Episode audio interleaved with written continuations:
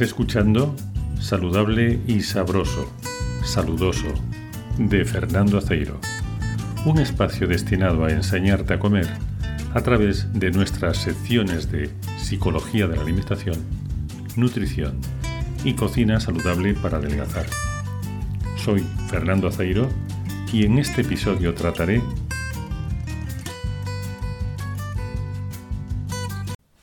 Existe la opinión generalizada de que el té verde es un alimento con superpoderes. Además, se le atribuyen unas propiedades adelgazantes extraordinarias. Pero que nadie piense que tras tomar la primera taza ya se nota que bajas una talla.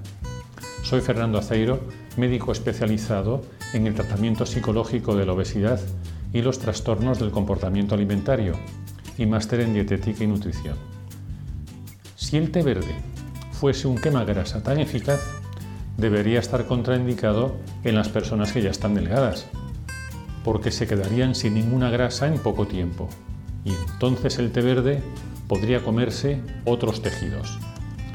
Hagámonos una pregunta incómoda. ¿Se ha visto una reducción de la obesidad en paralelo al aumento del consumo de té verde en Occidente? No, todo lo contrario. Entonces, ¿el té verde es tan eficaz como dicen? El té es un alimento muy eficaz. El problema es que pretenden hacernos creer que se comporta como un medicamento. Los alimentos no son medicamentos, son sustancias naturales que no se fabrican en un laboratorio.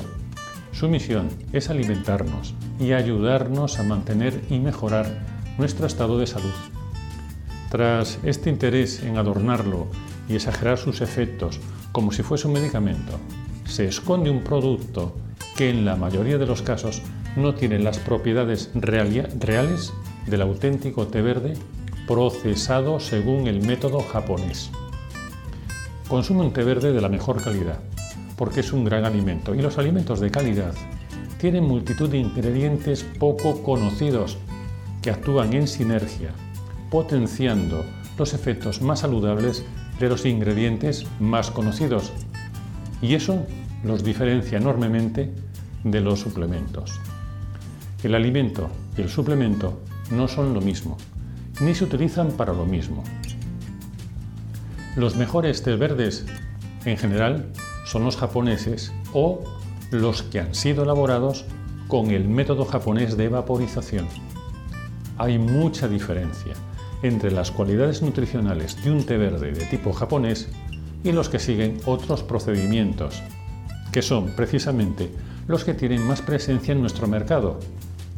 Además de ser de calidad, un buen alimento no se puede descontextualizar del uso que se le da tradicionalmente en el tipo de dieta del que procede, porque los japoneses no solamente toman té verde, sino que hacen otras muchas cosas que potencian la acción del té o la complementan y que están enraizadas en su cultura ancestral. La salud, la longevidad y la delgadez típicas de la dieta japonesa no se deben en exclusiva a la acción del té verde, sino a otros alimentos e incluso a factores sociales y culturales que crean unas condiciones favorables para la acción del té. Además de todo lo anterior, hay que considerar que los factores sociales y culturales pueden prevalecer más que los alimentarios y de hecho el saber comer y el saber cocinar son un factor cultural que tiene una gran incidencia sobre nuestra salud. El té en Japón no se produce ni se toma de cualquier manera. ¿Sabías que cualquier máquina de vending japonesa contiene varias marcas de té verde diferentes? Una gran aportación del té a la salud es que compite con las bebidas azucaradas. El té ha ocupado el lugar que podrían haber ocupado bebidas de un alto poder calórico, no solo se trata de un producto saludable, sino que evita que tomes productos que no lo son. Y esto último es algo a tener muy en cuenta para entender por qué la dieta japonesa es tan saludable. El té verde siempre está presente en cualquier restaurante, nada más sentarte, algo que no ocurre habitualmente en Occidente. El té verde en Japón es un ingrediente habitual de helados, de bizcochos, platos tradicionales, smoothies Está disponible en cualquier lugar, es fácil y práctico de tomar, de transportar y compite con todas las ventajas frente a otros productos que no son recomendables. Forma parte de la cultura y del estilo de vida japonés de tal manera que es la bebida más popular. Si el té verde no tuviese ninguna propiedad medicinal, habría que recomendarlo de igual manera, porque utilizado como se hace en la sociedad japonesa, ayudaría a que nos alimentásemos de manera más sana y no tomásemos tantas bebidas azucaradas. Entonces, ¿podríamos estar más delgados tomando cualquier infusión sin capacidad adelgazante? Está por demostrar, pero te invito a que hagas la prueba. Te pondré otro ejemplo sobre cómo los factores sociales y económicos influyen en la acción de los alimentos más beneficiosos. El té es rico en flúor y dado que los japoneses lo consumen en gran cantidad y que es de la mejor calidad, es de suponer que les ayudaría a tener un bajo índice de caries dental, que es otro indicador de alimentación saludable.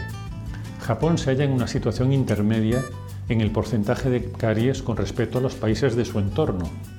Ha empeorado con respecto al siglo pasado y eso que el nivel de vida de los japoneses es mejor que nunca y que acuden más que antes al dentista. Pero también es cierto que ha habido un aumento de sustancias que favorecen la caries dentro de la dieta japonesa actual y el flúor del té verde por sí solo resulta insuficiente para influir en la incidencia de caries. También se ha dicho que el té verde es la causa de que haya tan baja incidencia de cáncer ginecológico en Japón, pero lo que no se ha dicho es que los anticonceptivos hormonales estuvieron prohibidos hasta 1999 en este país y el porcentaje de mujeres que utilizan la píldora en la actualidad es muy bajo. Este tipo de anticonceptivo tiene el riesgo de, de provocar cáncer ginecológico, por lo que debería considerarse más seriamente en los estudios sobre cáncer en Japón. Es posible que ese afán desmedido por promocionar las cualidades del té verde a toda costa como si fuese un medicamento muy poderoso, haya hecho olvidar detalles que son fundamentales a la hora de estudiar los beneficios de la dieta japonesa. Como puedes comprobar, se han dicho muchas cosas sobre el té verde y otras se han ocultado. Hay intereses en el té que van más allá de lo estrictamente alimentario. La buena alimentación es más importante que los alimentos que la componen y que va más allá del metabolismo. El té, más que un alimento, es una magnífica costumbre, sobre todo cuando va asociada con un determinado estado de ánimo orientado ya sea a la meditación o a la mera relación social. Es algo que dice mucho de la relación tan especial que los humanos hemos mantenido con los alimentos, pues dependemos totalmente de ellos. Es la forma de relacionarnos con los alimentos lo que les da su poder curativo el cómo los cocinamos combinándolos entre sí, el cómo los comemos, el cómo interactuamos con otras personas a través de la comida, pues la meditación, la relación social de calidad y el buen humor a la hora de comer también son factores que influyen en nuestra salud. Hay tantas circunstancias interrelacionadas con la alimentación y la salud que es absurdo pensar que los alimentos solo nos aportan nutrientes, ya que también nos ayudan a evocar determinados estados de ánimo y a construir relaciones sociales de calidad. Hay un detalle fascinante en la ceremonia del té y es que tienes que girar la taza en las manos para observarla, no solo por su estética, sino porque suele tener alguna imperfección, ya sea la, la huella del dedo del ceramista o un defecto imperceptible en el esmaltado. Es la sabiduría del wabi sabi que dice que en la naturaleza nada es perfecto y que esa imperfección, en esa imperfección reside lo que la hace única. Con la alimentación saludable ocurre lo mismo. No se trata de que contenga algunos alimentos milagrosos y ya está, sino que la alimentación es una parte importante de nuestras vidas con la que necesitamos identificarnos. Es muy aventurado decir que un alimento en concreto es el responsable de la buena salud de una determinada sociedad, cuando influyen tantos factores diferentes que sería muy difícil demostrar una causa única. La alimentación actúa como una medicina, pero los alimentos no son medicamentos. Elegir un estilo de alimentación supone hacer mucho más que alimentarte, porque es así como tu comida se convierte en tu medicina. En el texto de este post, en mi blog, adjunto una lista de los mejores tés verdes y otras informaciones sobre el té verde que no vienen contenidas en este vídeo. Si te suscribes a fernandoaceiro.com podrás acceder al vídeo gratuito Cocinar para adelgazar con platos encadenados. Síguenos que te sentará bien. Recibe un saludo saludoso y no te pierdas el próximo podcast.